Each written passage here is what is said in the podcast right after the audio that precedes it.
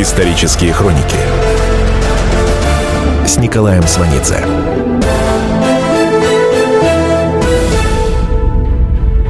«1935 год в СССР начался 1 декабря 1934 в 16 часов 37 минут. В этот час в Ленинграде убит член Политбюро и Оргбюро ЦК ВКПБ, секретарь ЦК, руководитель Ленинградского обкома и горкома партии Киров – Индивидуальный террористический акт, осуществленный Леонидом Николаевым в отношении высокого партийного лица, произведет на Сталина сильнейшее впечатление. Сталин испытает глубочайший шок. Последствия шока будут отложенными во времени.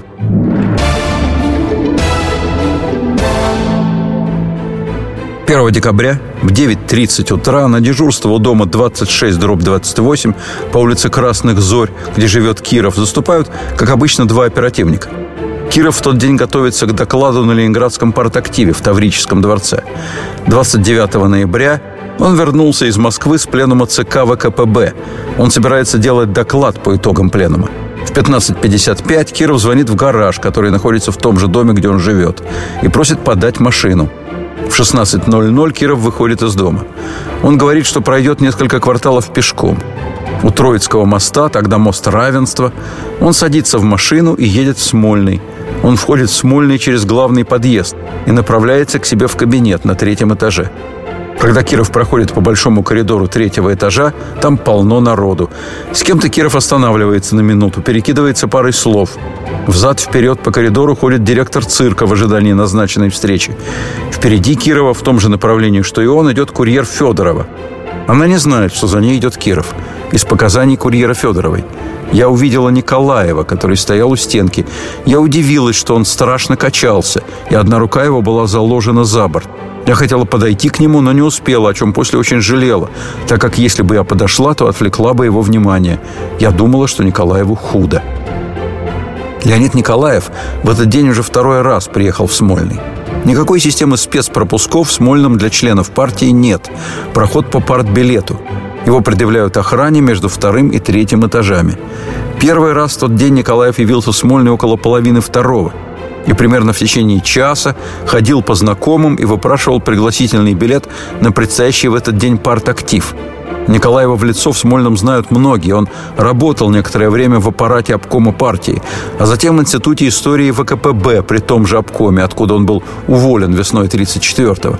При увольнении из Института истории партии ему была предложена работа в системе транспорта. Он отказался. Его исключили из партии, потом восстановили. С трудоустройством у Николаева всю жизнь были проблемы. За 15 лет он сменил 13 мест работы. Никогда не скрывал, что стремился к негрязной работе с дополнительным пайком. В этом смысле начало 30-х для него крайне удачное время. Пик материальной обеспеченности, то есть пребывание в стенах обкома партии, приходится на самые голодные для страны годы. Мелкий обкомовский служащий Николаев переезжает из коммуналки в отдельную трехкомнатную квартиру в только что отстроенном Ботелинском жилом массиве. По тем временам это фантастика. Ленинград уплотнен до предела – еще 1 августа 27 года вышло постановление в ЦИК и СНК РСФСР о самоуплотнении. В соответствии с постановлением, каждый владелец или съемщик квартиры получал право вселить на свою площадь любого человека, даже не родственника. Однако воспользоваться этим правом люди могли только в течение трех недель после выхода постановления. По истечении трехнедельного срока вопрос о подселении переходил в ведение Дома управления. Дома управления подселяет кого и куда хочет. Отныне коммуналка становится главной формой проживания в Ленинграде. Киров к моменту реализации постановления в ЦК и СНК о самоуплотнении уже два года как у власти. Он переведен в Ленинград из Баку с поста секретаря ЦК Компартии Азербайджана. Он протеже Сталина. Во главе Ленинграда он оказывается после смещения Зиновьева, то есть Киров направляется на важнейший участок борьбы Сталина с последствиями зиновьевской оппозиции. 4 января 26 года он пишет жене из Москвы «Меня переводят в Ленинград, где теперь происходит невероятная склока». Киров не хочет ехать в Ленинград. Он к этому времени уже опытный и осторожный аппаратчик – 13 февраля 26 на пленуме губкома партии он избран первым секретарем. 3 марта в «Ленинградской правде» опубликовано постановление ЦК ВКПБ об утверждении Кирова в должности. 12 апреля в Ленинград приезжает Сталин, чем публично выражает поддержку новому главе города. Исторические хроники Роскошный дом 26, дробь 28 по улице Красных Зорь, в который Киров с женой въехали в апреле 26-го, построен по семейному проекту братьев Бенуа в самом начале 20 века. Дом заселяется партноменклатурой с первых послереволюционных лет. То есть новое советское чиновничество вселяется в чужие квартиры. 8 января 22 года Петра Губысполком специальным постановлением узаконил право новых владельцев на чужую мебель. В этом доме, в квартире 118, жил первый советский хозяин Петрограда-Ленинграда Григорий Зиновьев. Киров проживает в квартире 20. Семья Кирова бездетна. Хозяйство ведут кухарка, домработница и специально прикрепленный человек от обкома, который следит за состоянием квартиры, плюс охрана. Это стандартный набор сталинской номенклатуры. Киров появляется в Ленинграде в конце НЭПа и окончательно сворачивает НЭП в Ленинграде. После относительного шестилетнего затишья город принимает второй послереволюционный удар, меняющий его социальный состав. Киров проводит в жизнь постановление в ЦИК и СНК РСФСР об ограничении проживания лиц нетрудовых категорий в национализированных домах. Это постановление адресовано тем коренным жителям, петербуржцам, которые ни за что и несмотря ни на что не хотели покидать родной город, и которые все еще придают этому городу необщее выражение лица – Летом 29 года гражданам, подлежащим выселению, приходят представители Дома управления и вручают им извещение в необходимости освободить занимаемую жилплощадь. В случае отказа выселение принудительное. Лица, выселяемые в рамках этой кампании, проходят под общим, давно уже привычным названием «лишенцы», то есть лишенные гражданских прав. Эти лица лишены не только формально существовавшего избирательного права. У них нет возможности устройства на работу. Они не могут поступить в учебные заведения. Никаких шансов на получение пайков и продуктовых карточек. Детей лишенцев не принимают в школу. Писатель Михаил Пришвин пишет в дневнике «Классовый подход практикуется даже к умирающим. Из больницы выбрасывают трех больных, признанных лишенцами». Продолжение следует. Исторические хроники с Николаем Сванидзе.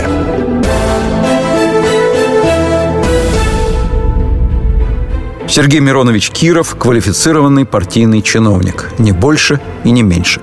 Ленинград под его руководством, то есть с 1926 года, твердо идет в русле общегосударственной политики по выравниванию социального состава страны. Киров точен в поведении вплоть до мелочей. Киров никогда не выходит на люди в очках, хотя страдает возрастной дальнозоркостью. В 34-м ему 48 лет. Дома у него 4 пары очков. Перед аудиторией он не пользуется ими принципиально. Он пишет тезисы своих выступлений крупными буквами. Очки интеллигентны или буржуазны. Они не в моде. Киров следит за партийной модой. В 29 году глава одной из московских комсомольских организаций, впоследствии глава ВЛКСМ, впоследствии расстрелянный Александр Косарев на страницах «Комсомольской правды» предлагает новый фасон костюма для советской молодежи. Гимнастерка с отложным воротником, с двумя карманами по бокам, с двумя карманами на груди, брюки полугалифе, ремень или портупея. Форма цвета темного хаки – эта одежда – прообраз знаменитой Сталинки, распространившейся не только в СССР, но и в Китае, Вьетнаме, в Северной Корее. Киров на большинстве фотографий начала 30-х именно в этой одежде. Академик Дмитрий Лихачев вспоминает Ленинград в разгар правления Кирова. Толпа на улице темная, серая. Если кто-то в белом или ярком, значит иностранец. Продолжение следует. Слушайте по стране. Ведущая Наталья Андреасен. Каждое воскресенье на радио «Комсомольская правда» я, Наталья Андреасин, в программе «По стране» разбираю вместе с вами самые необычные истории. Некоторые из них просто удивляют, а некоторые по-настоящему ужасают. Да, кстати, в программе мы всегда разбираем одну из громких историй этой недели с психологом – Слушайте программу «По стране» каждое воскресенье в 20.05 по московскому времени. Слушайте, слушайте. Все-таки в одной стране живем. Исторические хроники с Николаем Сванидзе.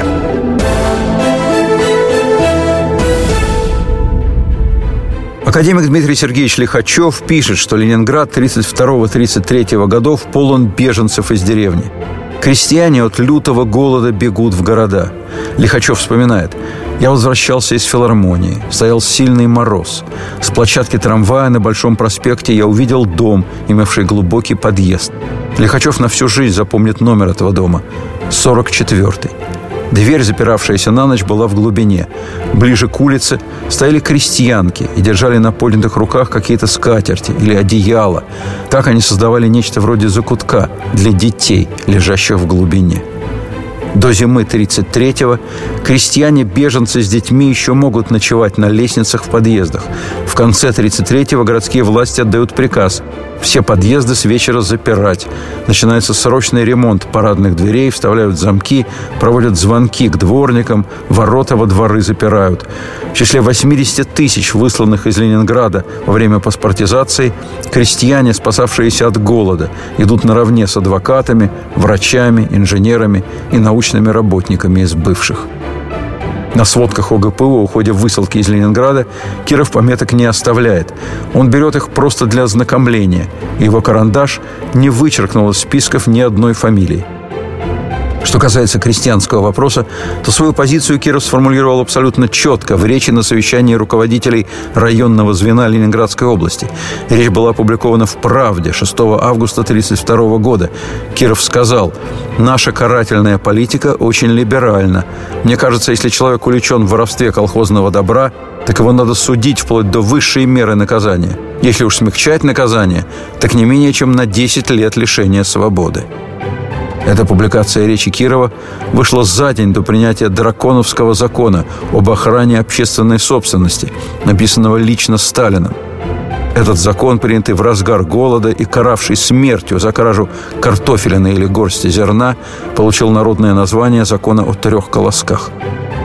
Речь Кирова предвосхищала принятие закона, под который будут подводить многодетных матерей, не знающих, чем накормить своих голодающих детей – Именно эти женщины будут бежать в большие города, в том числе в Ленинград. Именно при Кирове и будут выметать из Ленинграда. Вот в эти тяжелые для рядовых ленинградцев годы мелкий обкомовский служащий Леонид Николаев добивается плохо объяснимого жизненного, то есть материального успеха. Полоса везения продолжается до 31 марта 1934 года, когда его выгоняют с работы. Он вынужден жить на зарплату жены.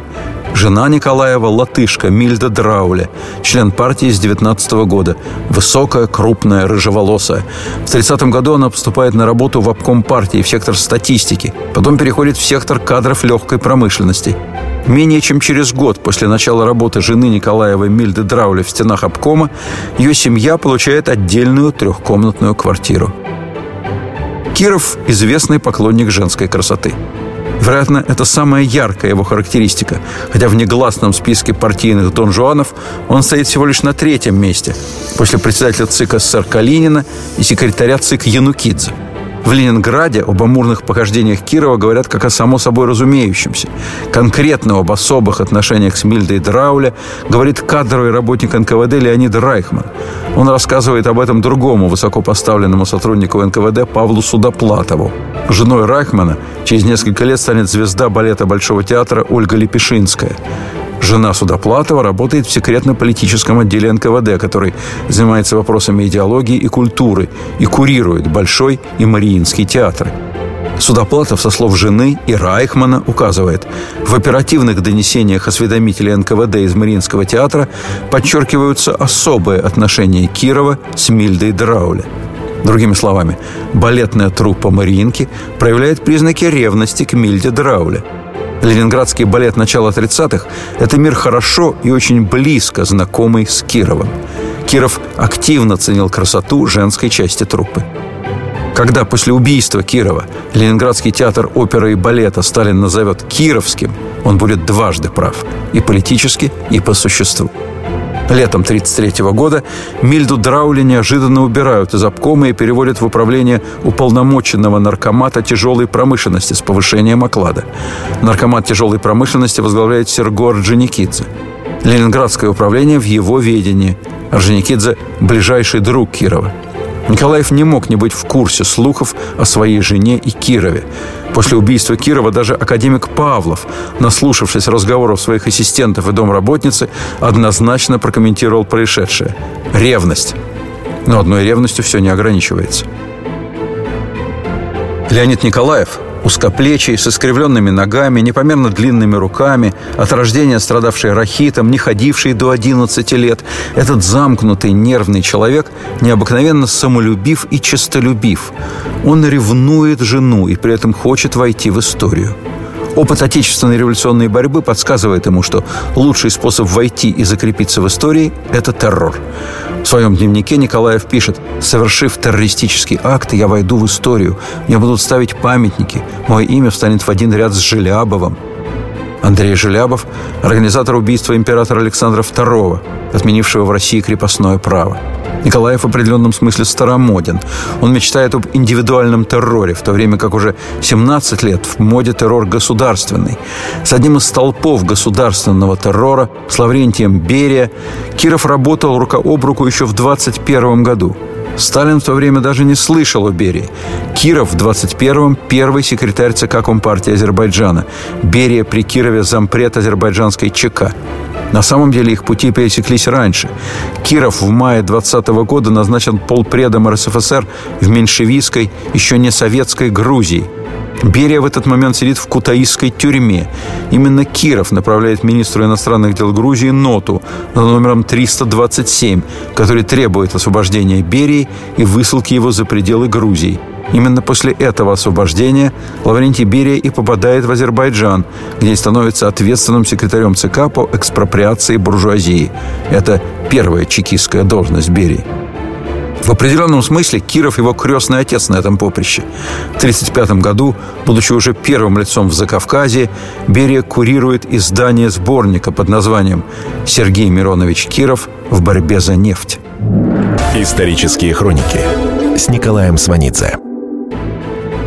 Надо сказать, в начале своей партийной карьеры Киров одевался иначе, чем в ленинградский период.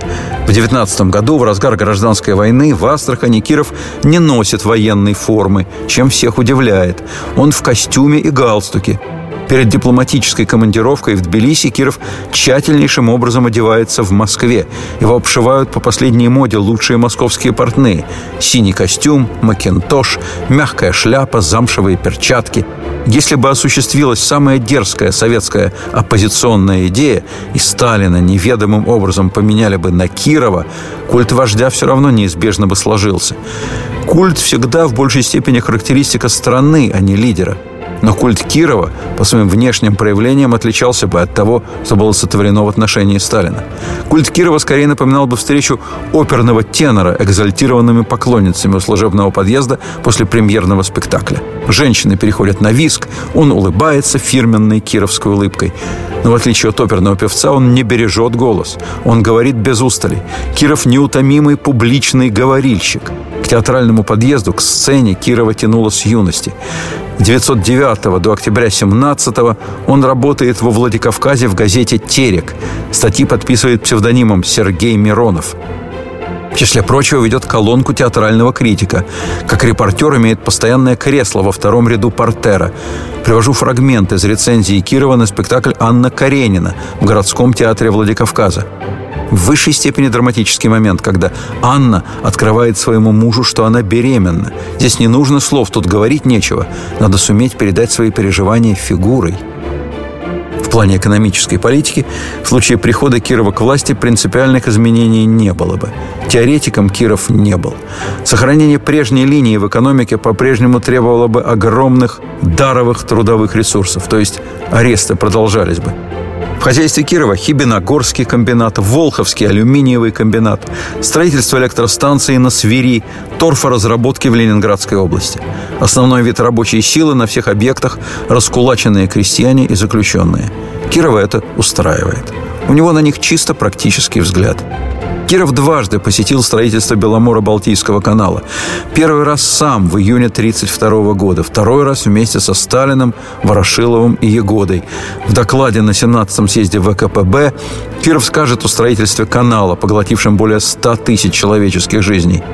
Надо отдать справедливость нашим чекистам, которые руководили этим делом, которые буквально чудеса сделали. Мы строим коммунизм и будем его строить до конца, несмотря ни на какие затруднения и жертвы. Любой ценой, любыми средствами будем идти к намеченной нами цели кратчайшим путем скажет начальник управления НКВД по Ленинградской области Филипп Медведь, ближайший помощник и соратник Кирова. Продолжение следует. Исторические хроники с Николаем Сванидзе.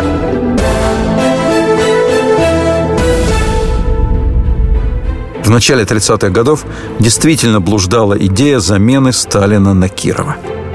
Связана она была как раз с тем, что Киров ни в коем случае не состоял в оппозиции Сталину. В обстановке, которая сложилась в стране в начале 30-х, Сталина в результате переворота мог заменить только верный сталинец. Именно таким был Киров. Киров активно и правоверно способствовал созданию культа Сталина. Он постоянно ссылается на Сталина в своих многочисленных выступлениях. Он произносит «Трудно представить себе фигуру гиганта, каким является Сталин».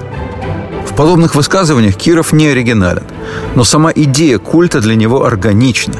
Кирову, человеку и политику Сталин симпатичен. Когда Киров приезжает в Москву, старой дружбе Орджоникидзе, он предпочитает ночевки в квартире Сталина. Он спит на сталинской кровати. Сталин уступает ему свою кровать. При Кирове по сталинскому указанию распроданы шедевры Эрмитажа и уничтожена половина церквей города – в последние годы Киров иногда переходит на прямое подражание сталинскому стилю. Он перестает курить папиросы, меняет их на трубку, хотя публично этого не демонстрирует. Именно близость Сталина и Кирова порождает идею о том, что в случае переворота фигура Кирова может быть принята партийной верхушкой и населением. Продолжение следует. Меня зовут Александр Яковлев. Меня зовут Евгений Арсюхин. У нас есть к вам убедительная просьба. Ни в коем случае не включайте радио «Комсомольская правда». В понедельник в 6 вечера. Но если вы все-таки решитесь это сделать, то вы услышите.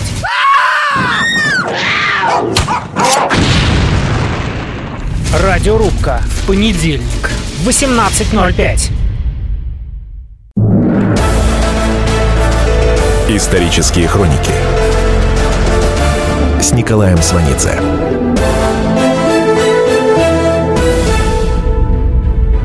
В начале 30-х годов действительно блуждала идея замены Сталина на Кирова. Связана она с тем, что Киров верный сталинец.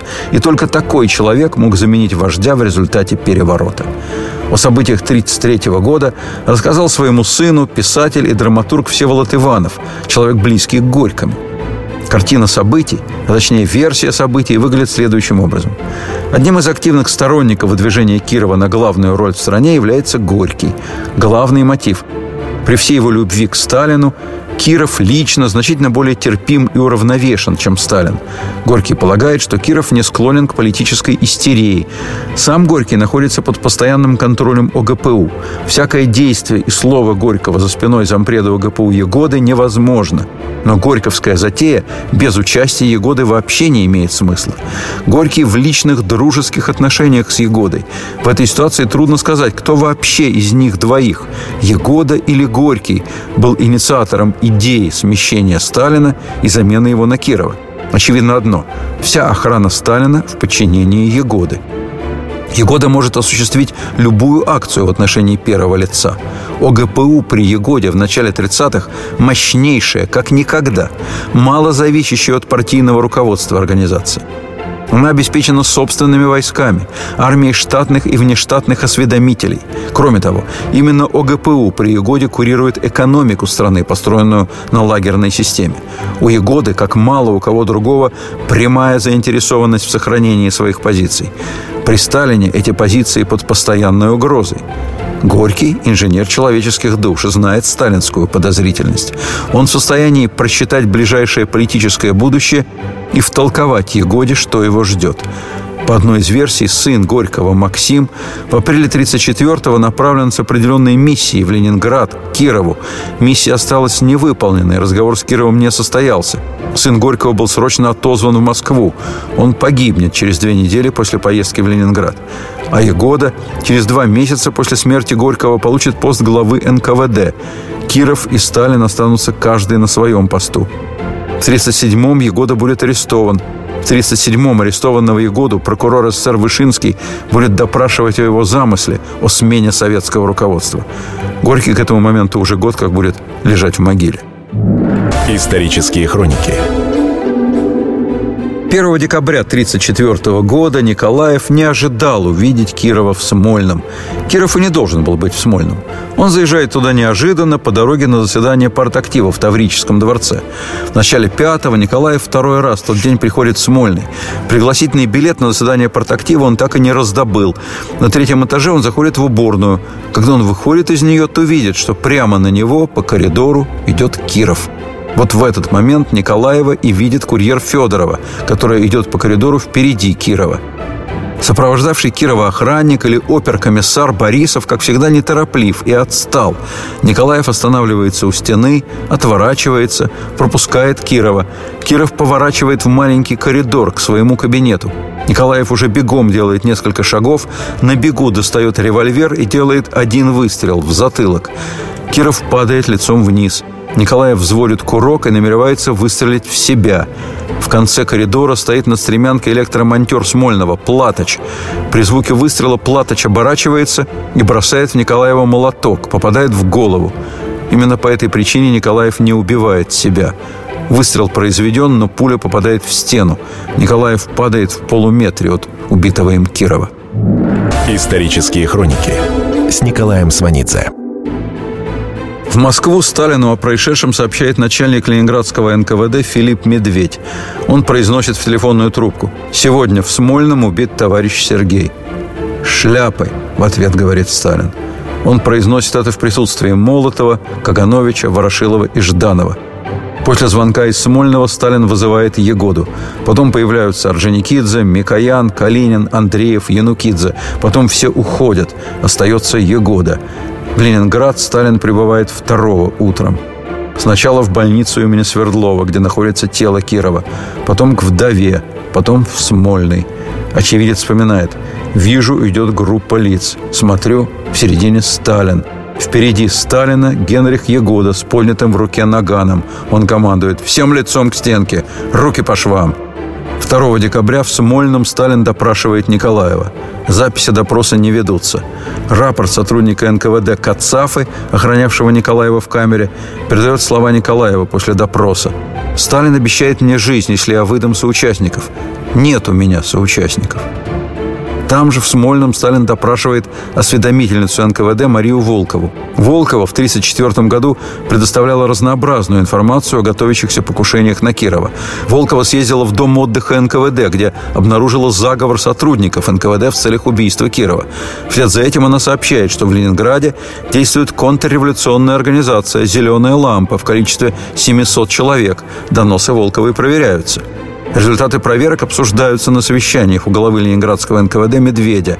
Тогда же на совещании начальнику санчасти НКВД рекомендовано показать Волкову психиатру. После обследования Волкова отправлена в знаменитую психиатрическую Обуховскую больницу. В эту самую больницу в финале пушкинской «Пиковой дамы» попадет Герман. Там он твердит «Тройка, семерка, туз, тройка, семерка, дама». Именно оттуда Волкову доставили в Смольный к Сталину. Вот как в конце 30-х у встречи со Сталином она рассказывала своим дочерям. Она со Сталиным едет в машине, город в траурных флагах, и она узнает, что убит Киров. Она плачет, а Сталин успокаивает ее, протягивает ей свой платок, и она утирает слезы. Волкова до самой смерти в середине 70-х будет оставаться на службе в органах и на психиатрическом учете.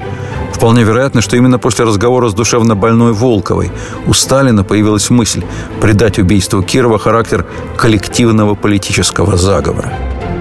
Жену Николаева, Мильду Драуля, допросили в первую очередь. Через 15 минут после убийства Кирова она была в Смольном.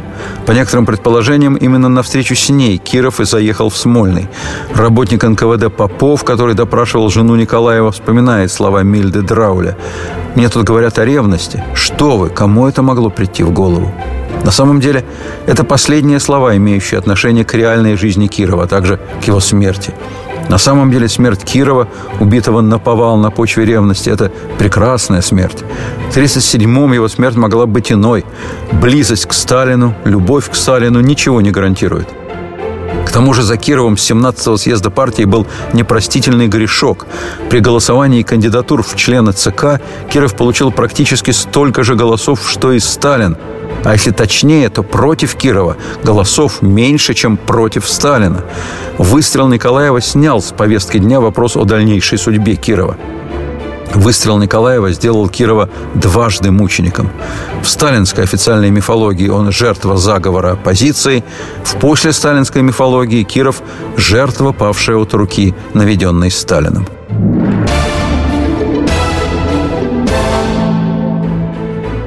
До 5 декабря Николаев утверждает, что он единственный исполнитель акта над Кировом. Заместитель Егоды Яков Агранов, оставленный Сталином в Ленинграде, передает Сталину материалы допроса Николаева 4 декабря. Агранов пишет Сталину «Николаев держится крайне упорно. Ремарка Агранова отчетливо указывает на то, какая задача уже поставлена Сталином перед отъездом из Ленинграда. Убийство Кирова – дело рук организации, а не одиночки. Политическая направленность организации пока не озвучена.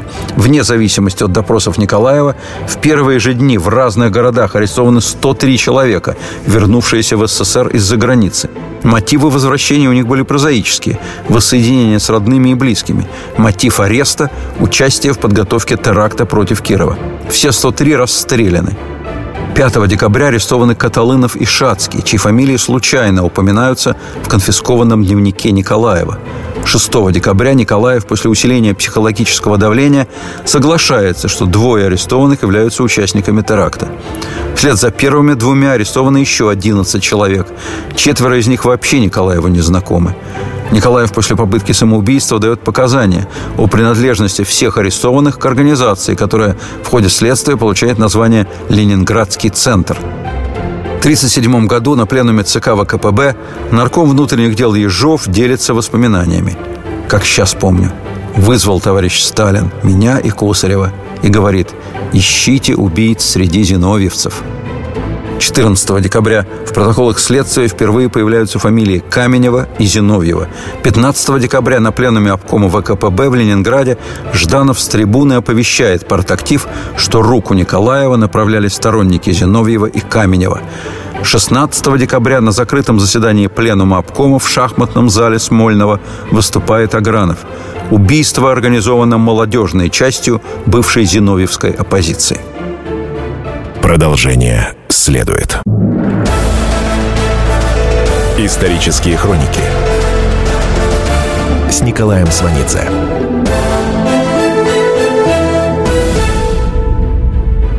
Леонид Николаев 18 декабря 1934 года признается, что убийство Кирова спланировано и организовано не им одним. В ходе следствия арестованы несколько человек. Всех их называют сторонниками Зиновьева и Каменева – Организация, в которой они якобы состояли, получает название «Ленинградский центр». 18 декабря впервые «Ленинградская правда» называет Зиновьева и Каменева фашистским отребьем. Леонид Николаев и 13 арестованных по сфабрикованному обвинению расстреляны 29 декабря. К этому времени советская юриспруденция уже обеспечена руководством о судопроизводстве по делам террористов и контрреволюционеров – Следствие заканчивает в 10-дневный срок. Дело слушать без участия сторон. Подачи ходатайства помилований не допускать. Приговор к высшей мере приводить в исполнение по вынесении приговора. На юридическое нововведение реагирует академик Иван Павлов. Никакой защиты осужденных. Убийцу царя Александра II, освободившего крестьян и сделавшего немало хорошего, судили 50 лет назад судом с защитой и кассацией. Реакция академика Павлова – единичный случай. Страна после убийства Кирова встречает новый 1935 год в состоянии массовой истерии. Тысячи и тысячи людей на митингах по всей стране с упоением скандируют «Смерть! Расстрелять! Выродки! Ублюдки! Стереть с лица земли!» Продолжение следует. Как не пропустить важные новости? Установите на свой смартфон приложение «Радио Комсомольская правда». Слушайте в любой точке мира. Актуальные новости, интервью, профессиональные комментарии – Удобное приложение для важной информации. Доступны версии для iOS и Android. Радио «Комсомольская правда». В вашем мобильном.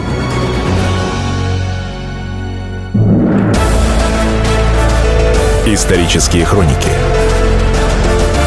с Николаем Сванидзе.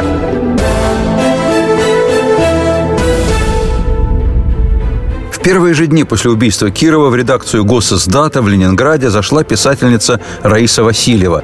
Она громко сказала «Теперь мы все погибли». Ей никто не возразил. Действительно, 28 февраля 1935 года начинается зачистка Ленинграда. Ввиду того, что план по аресту сторонников зиновьевской оппозиции провален, в городе арестовано всего 983 человека, Обком и Ленинградское НКВД принимают решение о высылке бывших. Операция завершена за месяц. Из спецсообщения у НКВД по Ленинграду на имя наркома внутренних дел Егоды. Совершенно секретно.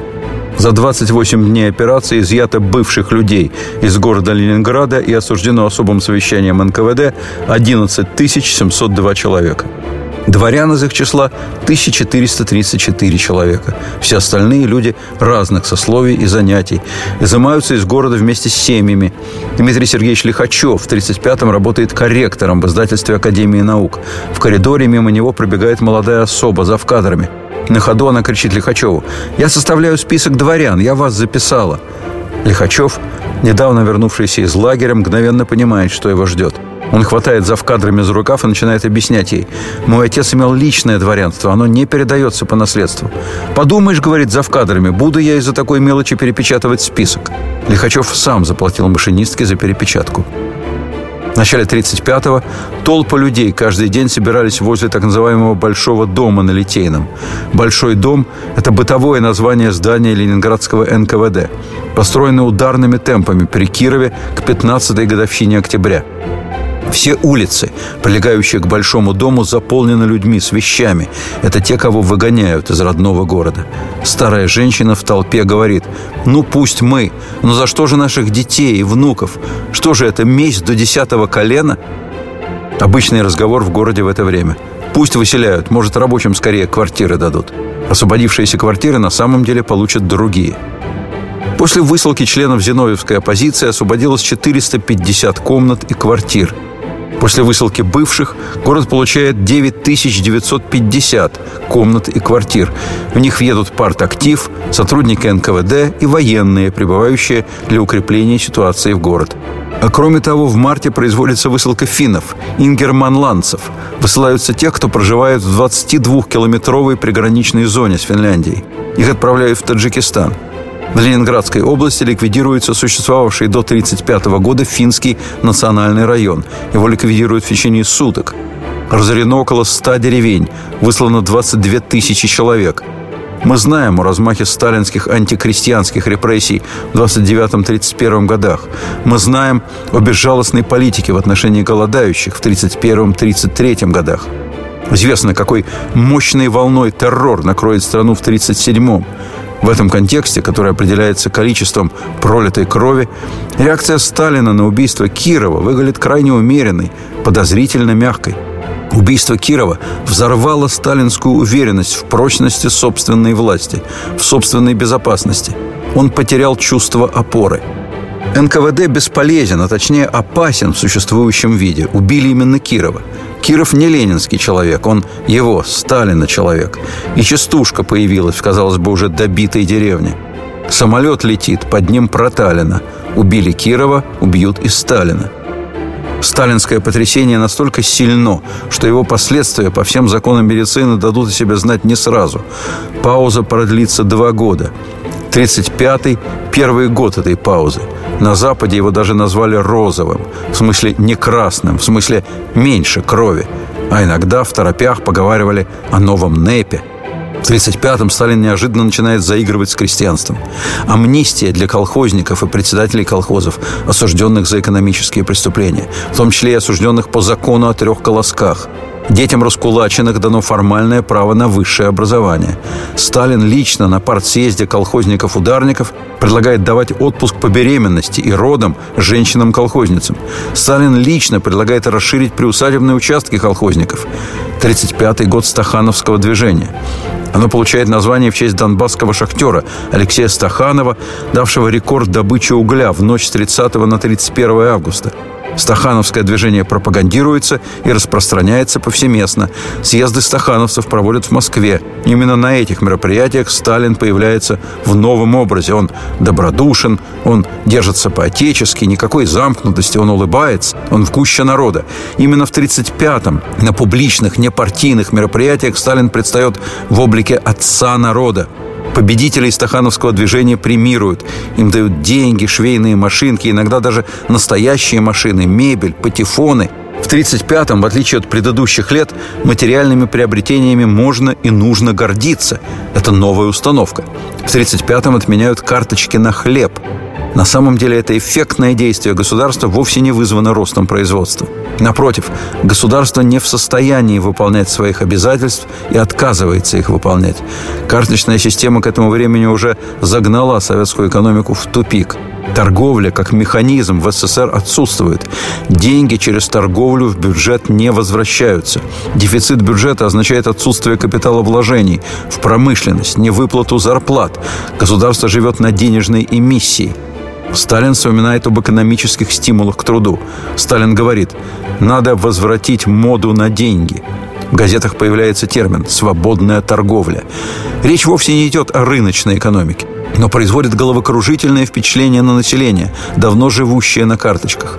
Открывшиеся коммерческие магазины дороги, но их витрины вселяют надежду. А на улицах уже начинают повсеместно продавать мороженое. Люди без карточек могут купить неожиданно появившиеся сосиски.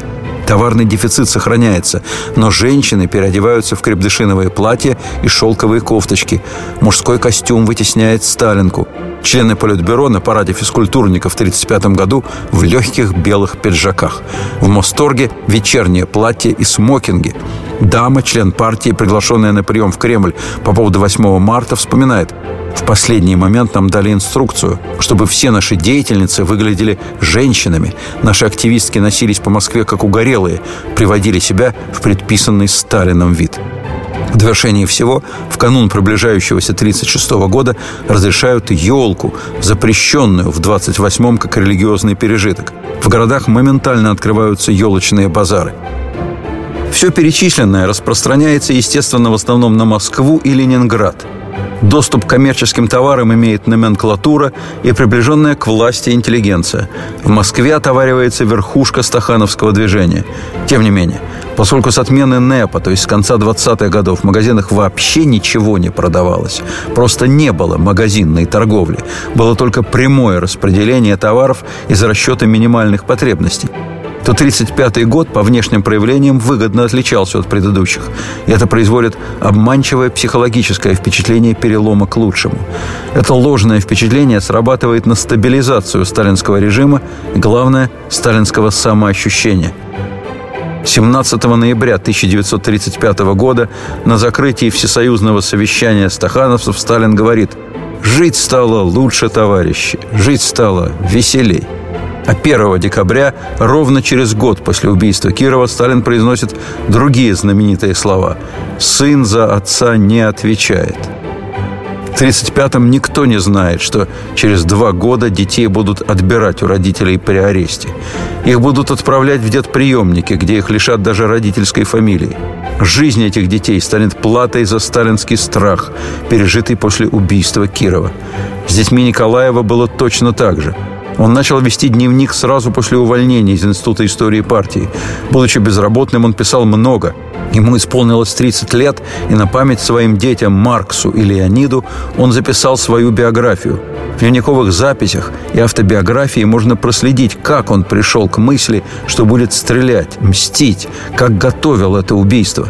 Конечно, он не думал, что будет арестована и расстреляна его жена, а детей заберут в детдом. Николай был уверен, что выстрелит и войдет в историю, а семью не тронут.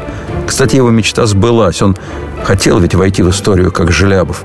И он оказался Желябовым советской эпохи, только за собой в могилу уточил очень многих. Выстрел положил начало массовому террору.